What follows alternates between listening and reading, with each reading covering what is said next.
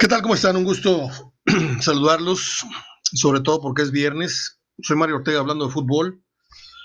Gracias a Yeleda Regias por acompañarnos en esta versión radiofónica de Hablando de Fútbol y también en nuestra página escrita HDF en Facebook. Usted sabe que puede consultar la página en Facebook de nuestros amigos de Hielera Regias por si usted necesita una hielera para sus días de campo, sus carnes asadas, o para sorprender a su mejor amigo, su compadre, su vecino, su abuelito, su papá, su padrino, etcétera, etcétera. Mil ejemplos le puedo dar. Este, lo puede sorprender con un regalo muy original. Eh, la hielera del equipo favorito de esta persona a la que le pueda hacer este, le quiere hacer este regalo.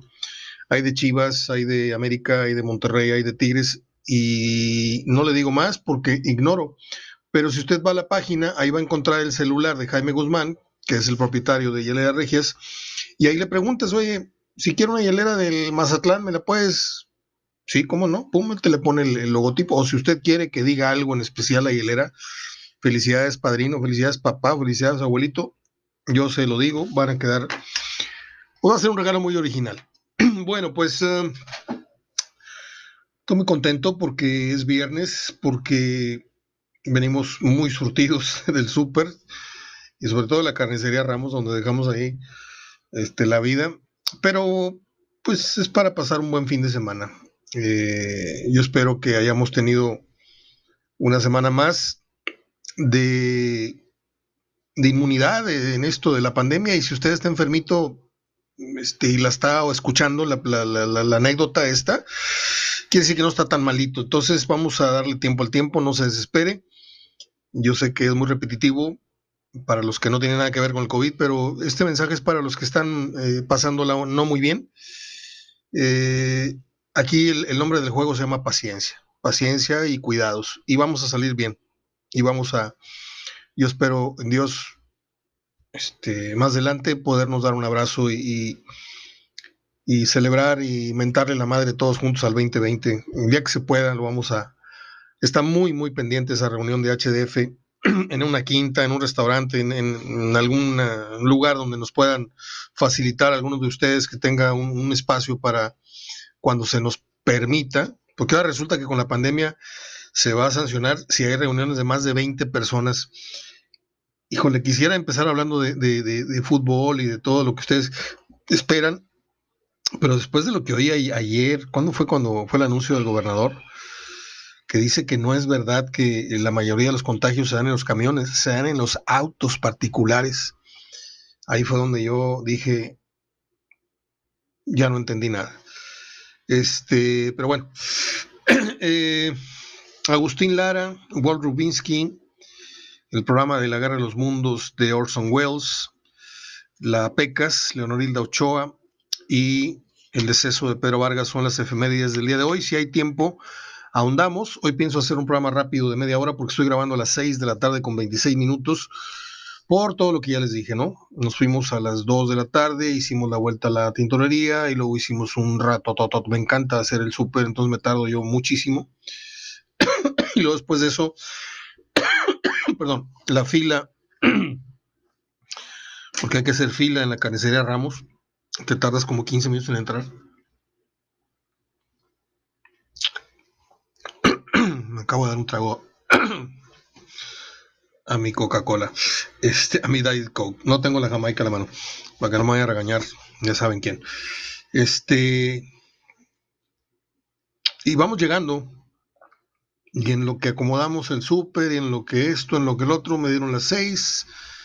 Este, y aquí estamos ya para empezar. Formalmente les digo, un programa que espero que sea muy breve, si usted me lo permite, de media hora, porque estoy terminando de grabar punto a las 7, estoy publicando siete y media y a esa hora está arrancando, no la jornada, porque esa empezó ayer, ahorita hablamos de ello, está continuando eh, el inicio de la, de la jornada 16 con tres partidos. No sé si de los tres se haga uno, pero pues vamos a ver. ¿Se acuerdan lo que dije ayer? ¿O no se acuerdan lo que dije ayer? Ahí está la grabación. Uno como que le hace el feo a un San Luis Mazatlán, pero uno nunca sabe dónde va a saltar la liebre.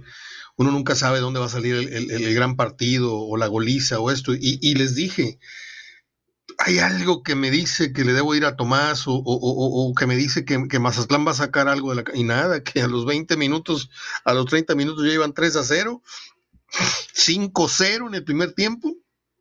Y así quedó aquello.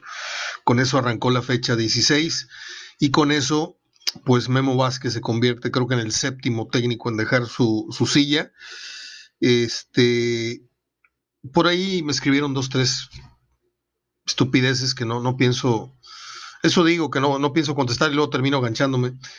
Pero cuando yo publiqué este, al medio tiempo, ahí está lo que, una prueba de lo que puede hacer Tomás Boy. Tampoco dije que iba a ser campeón de Mazatlán, ¿eh? O sea, yo lo que dije es que cuando un equipo tiene entrenador, a las primeras de cambio se nota el cambio de mano, ¿sí? Y por ahí este, me escribe, mmm, déjeme ver quién fue. Eh, no sé, a ver. Tampoco, Ortega, no seas así. Inicia con objetividad y no con triunfalismos. Si fuera así, dinos por qué el señor Tomás Boy en tantos años de dirigir nunca ha sido campeón. Hay misterios en la vida y en el fútbol sin resolver, mi querido Jesús Reyes. Uno de ellos es por qué tienes nada más nueve contactos en tu, en tu página de Facebook. Otro de ellos es por qué Hugo Sánchez, bicampeón, ¿por qué no ha vuelto a tener trabajo si es tan buen entrenador? ¿O por qué Matosas después de haber dirigido a León? ¿Sí? Porque hoy está escondido allá en Veracruz en un proyecto de tercera categoría. O sea, hay muchas cosas. ¿Por qué Romano, que hizo jugar muy bien a dos o tres versiones de sus equipos, al Morelia, por ejemplo, este, por qué estando a un penal de ganar un título, por qué se le ha negado. Y, por, y, estoy hablando de Romano, y estoy hablando de... ¿Qué otro te gusta? De Tomás Boy, obviamente, que fue el, que dio origen a esto.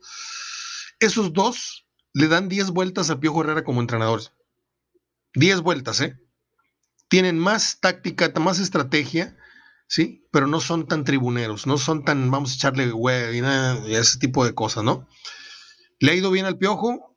Pues porque Moy, porque el otro Castro metió la pata, porque un final cardíaco y, de ahí pues le han rodado medianamente o muy bien las cosas en América. Pero si tú a mí me dices que el América está jugando esplendorosamente desde que lo tiene Miguel Herrera, yo creo que no. Y si tú me, y si tú me, me dices que tienes por ahí los videos, o si no, yo te los presto, y si no, ahí está el YouTube, hay que tener memoria para saber cómo jugaba el Morelia Tomás Boy, cómo alcanzó a jugar el Morelia de, el, Atlas de Tomás Boy. Obviamente no ha ganado un título, bueno, no ha ganado un título porque pues, no se le ha dado, pero merecimientos los ha tenido, ¿eh? sobre todo con Morelia. Y qué raro que tan pronto sale del, del, cargo, llega Tena y lo hace campeón al Morelia. Y qué raro que Tena le da el 50% del crédito del título a Tomás Boy. Entonces, pues hay, hay, hay gente que, digo, yo puedo respetar opiniones, pero cuando me hablan así a mí con esos cascarones, no seas así, habla con objetividad, pues ya los veo peluditos, ya los veo señores y digo yo, ¿cómo es posible que me hablen a mí así?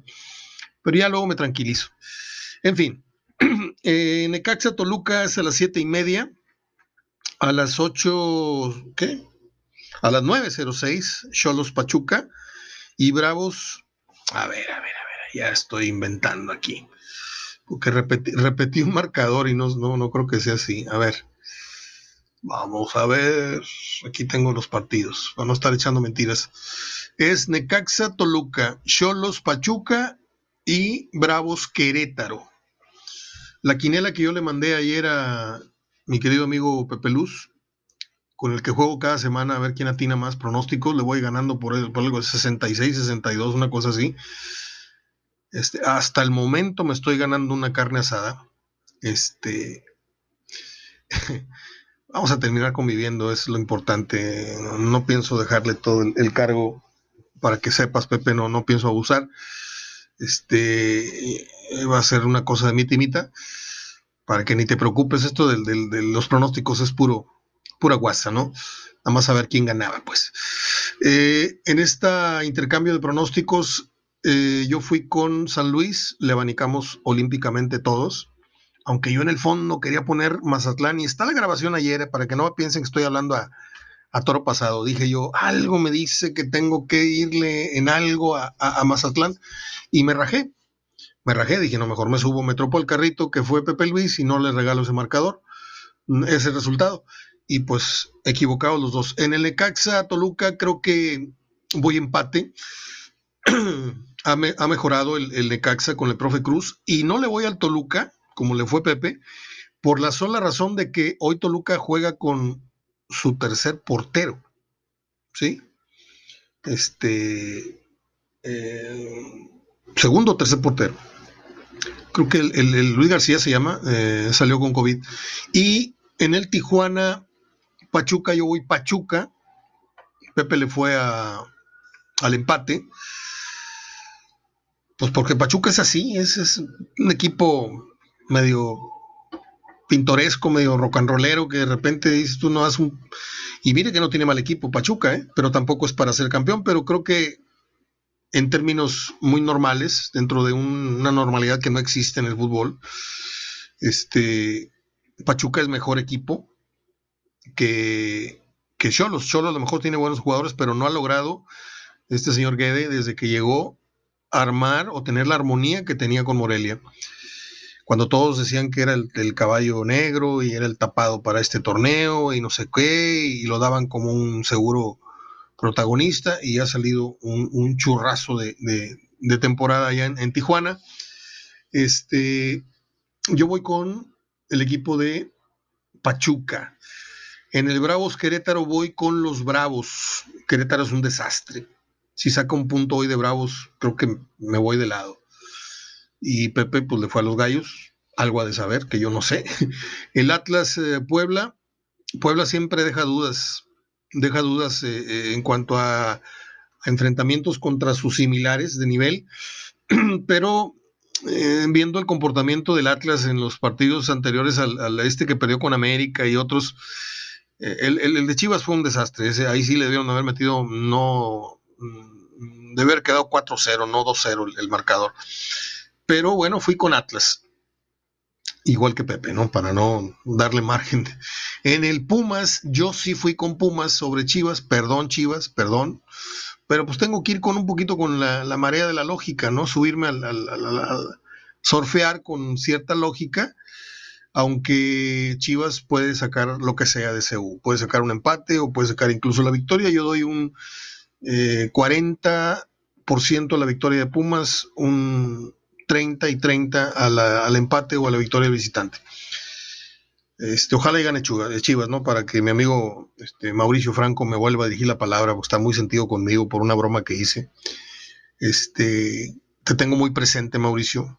Ya te pedí disculpas varias veces, pero andas en un andas en un plan de María Félix insoportable. A ver, un día de estos me perdonas. Monterrey Cruz Azul, voy a ir con Monterrey.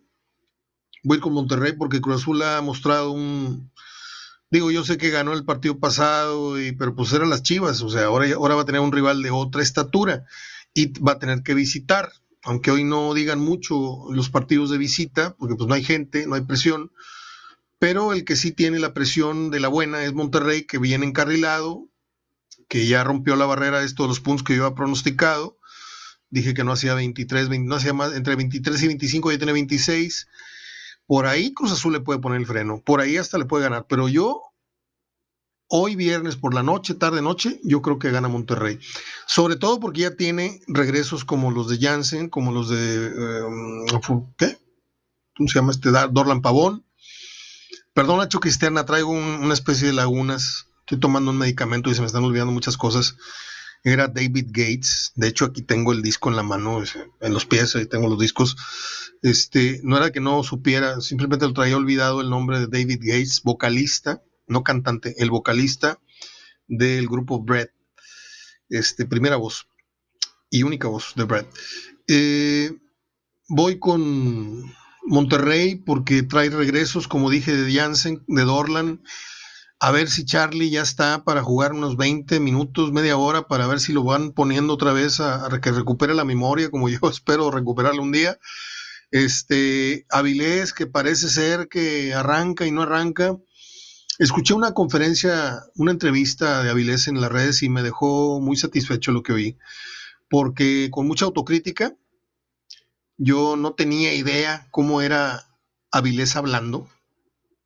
Este, sí he escuchado dos, tres ruedas de prensa y todo, pero el Avilés diciendo que no ha permitido que esta depresión futbolística le coma la cabeza, ahí fue donde yo volteé al monitor y dije, a ver, este chavo sabe lo que está pasando, sabe lo que le está ocurriendo, y por ahí ya viene un, síntoma muy bueno de que cuando conoces el problema, tú antes que nadie, este, futbolística y mentalmente, eh, yo espero que pues esta fortaleza que mental de la que está hablando, de que está trabajando mucho en ello, espero que no se contraponga con esa fragilidad eh, en lo físico, porque es un jugador que pues ha salido de una y entra en otra lesión y así. Y lo que sí es un hecho es que, salvo que tenga una liguilla espectacular, los días de Avilés Hurtado en el equipo están contados, a lo que yo sé. Eh, América Tigres, el domingo, a las 5 y no sé qué. Aquí tengo los horarios, permítame. Domingo a las 5 y media.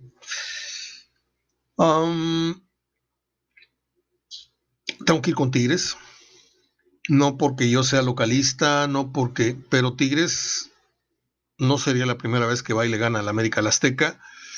Con mejores versiones del equipo americanista. ¿eh? Entonces, creo que Guiñac va a salir muy, muy concentrado porque el cabecita Rodríguez ya lleva dos, ya para el domingo sabrá si el cabecita anotó uno más o se quedó en y va a tratar de ir por él.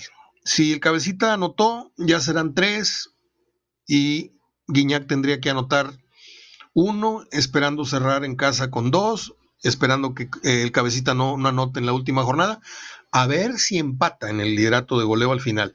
Pero, pues yo no sé si Guiñac sea capaz de meterle dos al América mañana y anotar otros dos en el cierre. Yo veo complicado que le quiten el título. Complicado, no imposible, ¿eh? ojo. Yo voy con Tigres porque creo que América puede ser eh, siempre aspirante al título. Una cosa es ser aspirante y otra es ser favorito. América no ha dejado de ser eh, competitivo, no ha dejado de ser protagonista, no ha dejado de merodear los primeros lugares del, del torneo pero ha dejado sensación de que, como lo dije muy temprano en este torneo y en el anterior y en el anterior, el América hoy juega más como el Atlante, aquel del Piojo Herrera, que como el América de, Reynoso, o como el América de, El Zurdo López, o de Vieira, o de no se diga Ben Hacker, esa, esa versión ni la toquemos, porque es de las mejores que ha habido en el fútbol mexicano desde que yo tengo uso de memoria. Era, era un espectáculo ver al América los miércoles o los jueves en la noche, aquella vez que le metieron siete a Correcaminos, aquel clásico en el Jalisco, aquel gol de Villica, aquellos goles impresionantes. Ese fútbol de, tres pistas, ese circo de tres pistas no lo ha vuelto a tener el América. Y no ha vuelto a tener jugadores de esa estatura, ¿eh? ni de Villic, ni de Batata, ni de Du, ni de... Eh, entre que se contrajo el mercado y con la pandemia más, por ejemplo, América hoy le está apostando, igual que Cruz Azul, igual que otros muchos equipos, al jugador paraguayo. Si usted me permite, y con todo el respeto del mundo, el paraguayo, jugador paraguayo, es como el albañil que tenemos aquí en la construcción enfrente de la casa, que lo ves tú paleando y lo ves tú enjarrando y lo ves en el sol y son las 7 y el tipo se echa un baño vaquero, se va y al día siguiente está otra vez jalando desde muy temprano. Son jaladores, son rendidores, este, sobre todo en la cuestión eh, en el oficio de la defensa. Adelante, uno que otro ha venido, bueno, Raúl Vicente Amarilla, este, Yedros y no sé qué otros paraguayos usted me puede decir. A veces se me vinieron así de memoria esos, pero yo no soy muy del, paraguayo para incrustarlo en, mi delantera. Yo los tengo como muy buenos centrales, como muy buenos contenciones, como muy buenos laterales a lo mejor, y le digo, salvo honrosas excepciones, buenos atacantes. Voy con Tigres ya para cerrar tanto rollo eh, que les he tirado de este partido. Y el lunes, León debe cerrar en todo lo alto, ganándole al Santos de Torreón, que pues no creo que tenga mucho que hacer en la próxima liguilla. Son 19 minutos y ya me acabé los temas. Déjeme darle una repasada a los pronósticos para que nos queden claros. Fui con San Luis, ahí mm, me equivoqué. Para hoy voy empate entre Toluca y Necaxa. Voy con Pachuca en la visita a Tijuana y voy con los Bravos en su partido en casa contra el Querétaro. Para el sábado voy con el Atlas sobre el Puebla, voy con Pumas, perdón Chivas, perdón, voy Pumas sobre el Guadalajara y voy Monterrey sobre Cruz Azul, pero con serias dudas, ¿eh? No me estoy tapando, no me estoy poniendo la, colcha del muerto, no, simplemente digo que voy por, con Monterrey con, por un ligerísimo margen y por una corazonada nada más, ¿sí? Monterrey viene a más, Cruz Azul viene a menos, a pesar de que le ganó a Chivas. Pero yo no vi así el, gran fútbol. Y sobre todo que si Monterrey, ya no existen las marcas personales, pero si Monterrey se encarga de anular el cabecita, Cruz Azul está muerto, ¿eh? Ahí no te mete gol nadie.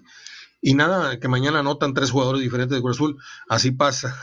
me, me sale el tiro por la culata. Pero está visto que a Cruz Azul le falta uno o dos animadores más en la delantera que le ayuden al cabecita que ha sido el, único que ha sacado eh, ahora sí que la cabeza por, por, por el equipo eh, en lo que tiene que ver frente al marco, ¿no?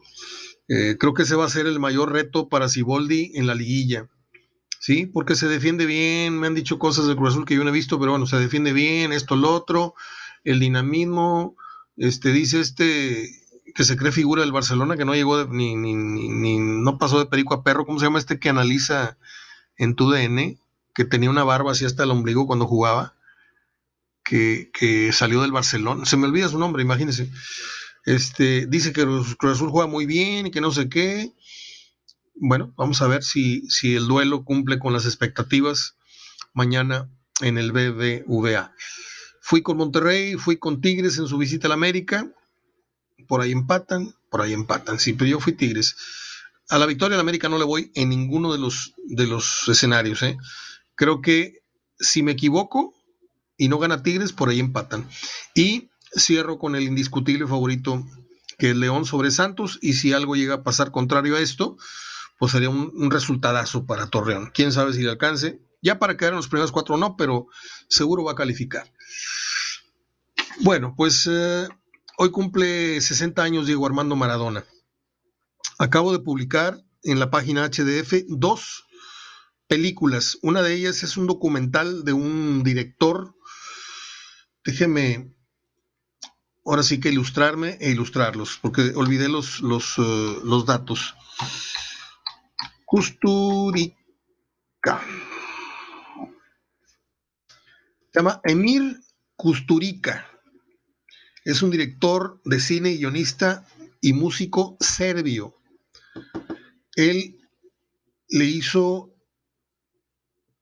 la que para mí, porque las he visto todas las películas que circulen de Maradona, la que era un niño, el tuercebotas, el este, la mano de Dios, chalala, hay una que es un churrazo de película, la compré un día en el mercadito hace como 10 años, la vi y inmediatamente se la regalé al vecinito de, enfrente, allá en Atizapán, le dije, ¿te, gusta Maradona? llévate esta película. Es un churrazo, es una novela. Pero este documental que publiqué de Custurica es un, no le digo una obra de arte porque exageraría, pero en lo que es el, ejercicio eh, serio de lo que es un documental con letras mayúsculas, esa es la película de Maradona.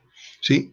Repito, pueden existir N cantidad de documentales en YouTube de 15, de media hora, de una hora, pero esa película estuvo en concursos internacionales de cine, en festivales, quiero decir, eh, y yo la compré original y acá entre nos le saqué como 50 copias y me puse a regalarlas cuando estábamos en televisión. Le hicimos su portada y todo, ¿no? Con el logo de HDF, regala la película de Maradona, todo esto. Este, afortunadamente no, no me metieron al bote por eso. Este, pero le digo, es una muy buena película. Muy buena película. Y está, nada más de que le ponga usted play en la página HDF de Facebook. Página, no, en el blog, en el grupo HDF. 5 a 0 Mazatlán al San Luis. Sí, fue al San Luis. Sí, un accidente, pero yo sigo pensando que Tomás Boy es muy buen entrenador, con muy mala suerte y muy mala estrella, ya como entrenador. Como jugador tuvo una estrella totota enorme, ¿sí? Porque era el divo de las canchas, se podía, le podía mentar la madre a su afición y a los ocho días su afición ya lo había perdonado, ya le había, este, le, le cantaban y le tiraban papelitos y le sacaban mantas con su, con su imagen. Hizo lo que quiso cuando, cuando estuvo en Tigres y como entrenador esa misma actitud no le está funcionando. El problema de, Tomás Boy es que está repitiendo un patrón de conducta que como jugador le funcionó y como entrenador no le funciona. Porque como entrenador no solamente te echas en contra al cronista o a los periodistas a los cuales les cae muy gordos, muy gordos. Yo conozco perfectamente a Tomás Boy, ¿sí? Perfectamente.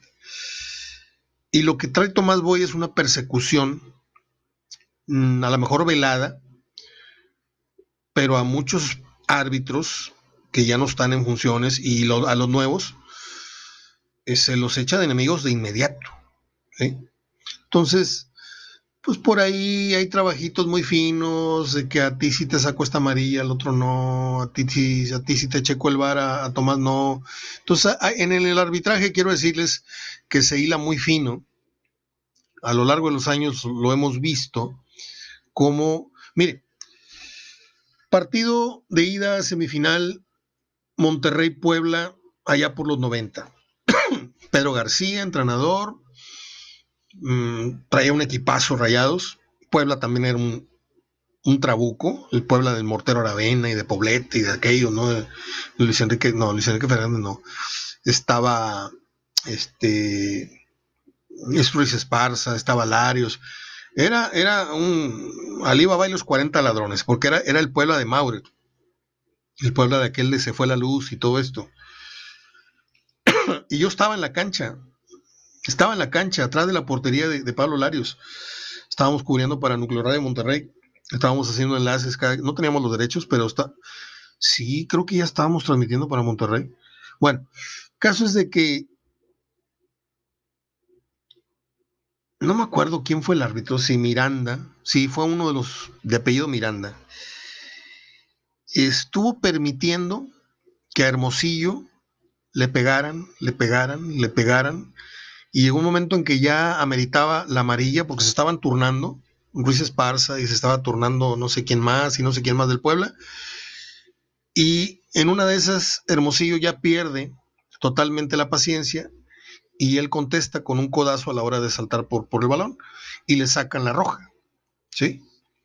Me acuerdo a quién agredió, se me olvidó, para variar. Entonces, cuando tú estás permitiendo ¿sí? Que te calienten a tu jugador, tú como entrenador, y a la hora que el tuyo revienta y lo botan del campo, ahí es donde te das cuenta que el árbitro está, está jugando su partido. Y sobre todo en la época Maure, en donde sí hubo cosas muy turbias, muy, muy turbias, le ganó en buena lid la presidencia de la Federación Mexicana de Fútbol, se la quitó a Televisa y en mala lid se la quitaron y los, metieron al bote. ¿eh? O sea, ellos son realmente los, los, las víctimas y, los mártires de aquella época. Pero bueno, ya luego hablaremos de esa, de esa historia que muy pocos conocen a fondo. Un día como hoy, para terminar, déjeme ver cuánto tiempo llevo. Igual ya se me acabó la grabación de los 30 minutos. Casi. Qué bueno que la, vine a revisar. Son 29 minutos con 17. Déjeme cortar y regreso para las breves efemérides y para despedir a nuestros amigos de Hilera Regias y a Pedro Paellas, Pedro Saro, y dar mi discurso del COVID como siempre, porque si no les doy el consejo, no, no siento que cumplí con mi deber. Regreso después de un muy breve corte para ustedes, para mí de cinco minutos, para ustedes de cosa de 10 segundos. Regreso.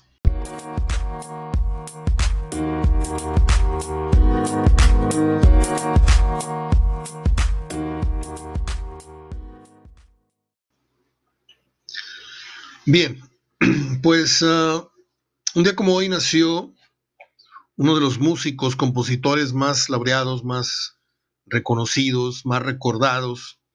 Yo de entrada les debo decir que aunque me gusta mucho la época de oro de los tríos y, y tengo discos de lo que usted no se imagina, de los tres caballeros y de los haces y me gusta mucho esa música, la verdad.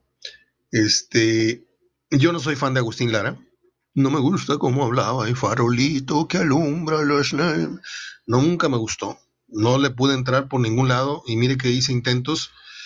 Este, pero el flaco de oro le llamaban.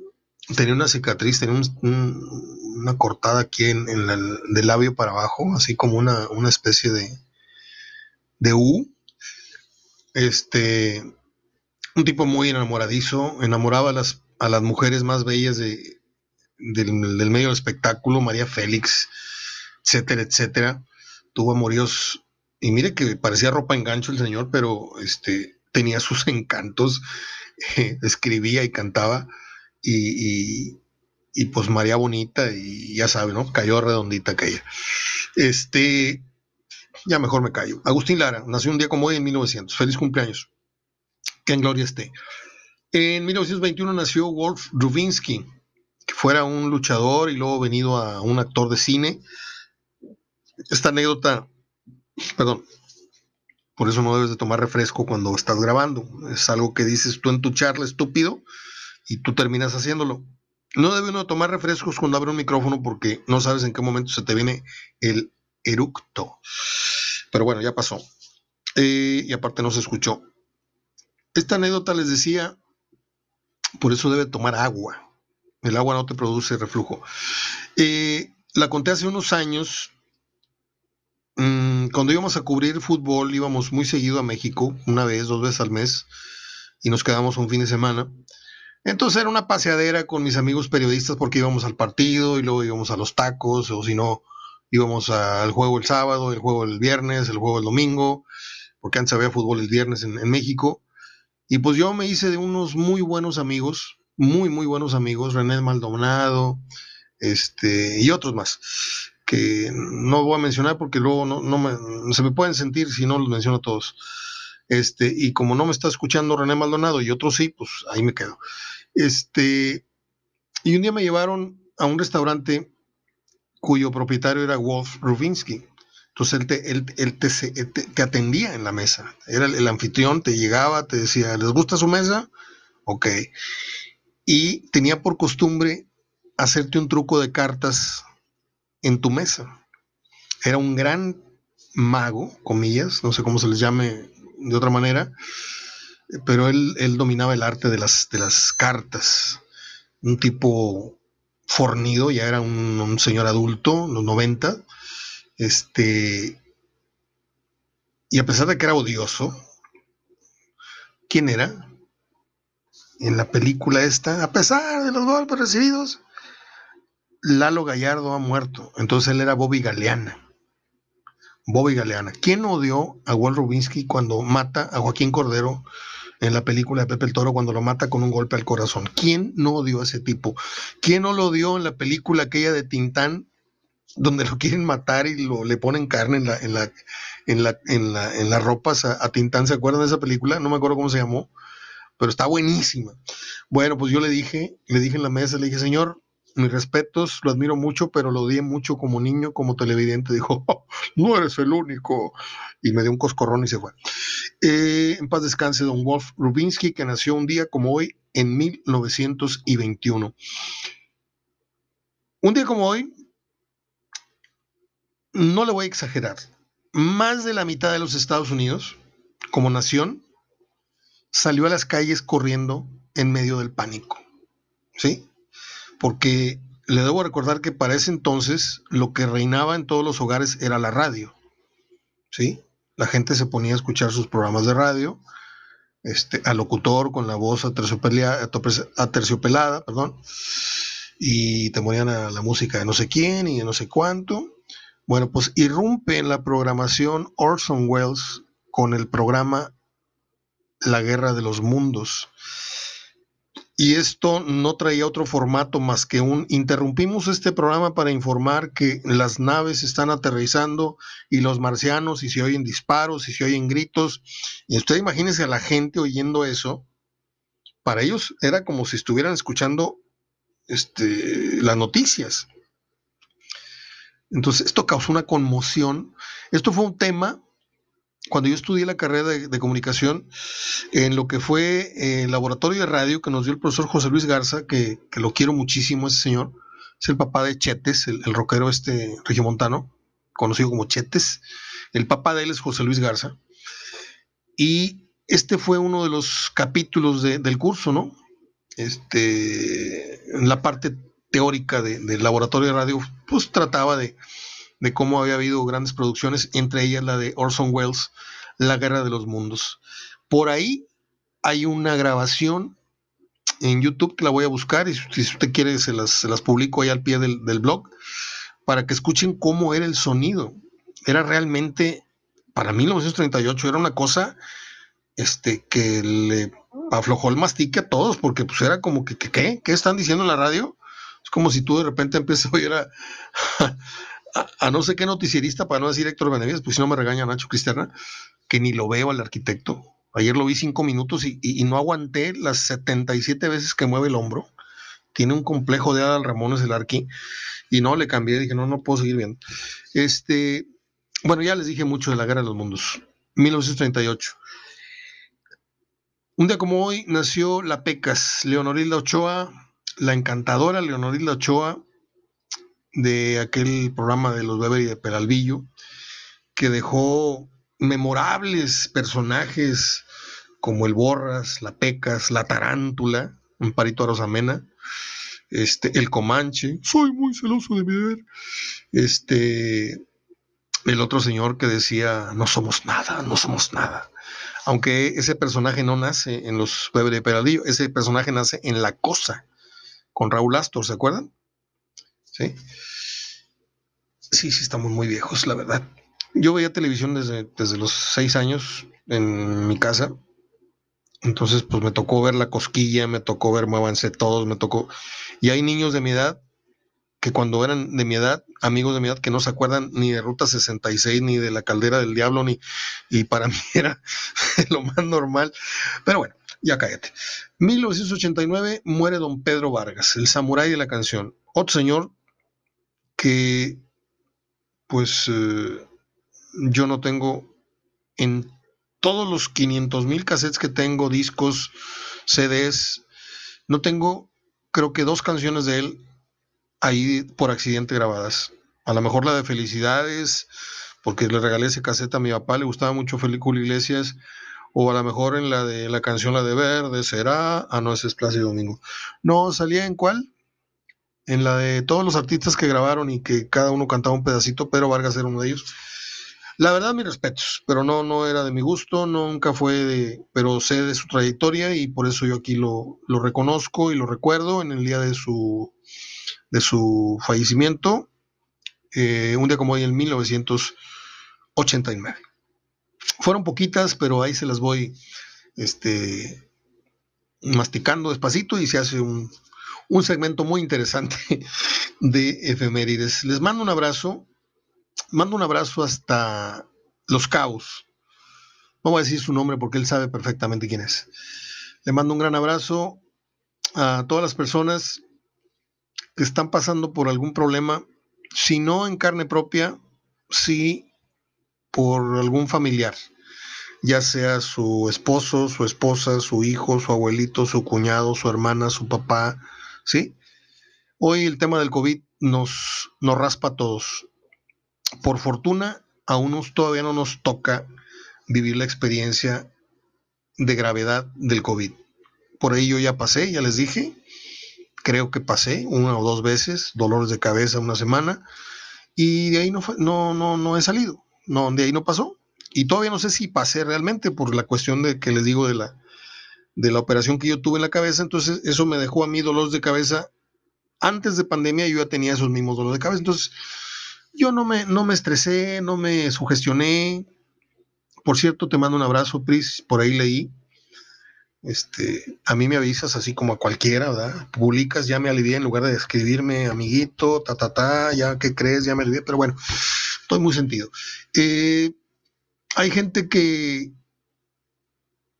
que en este momento la está pasando mal.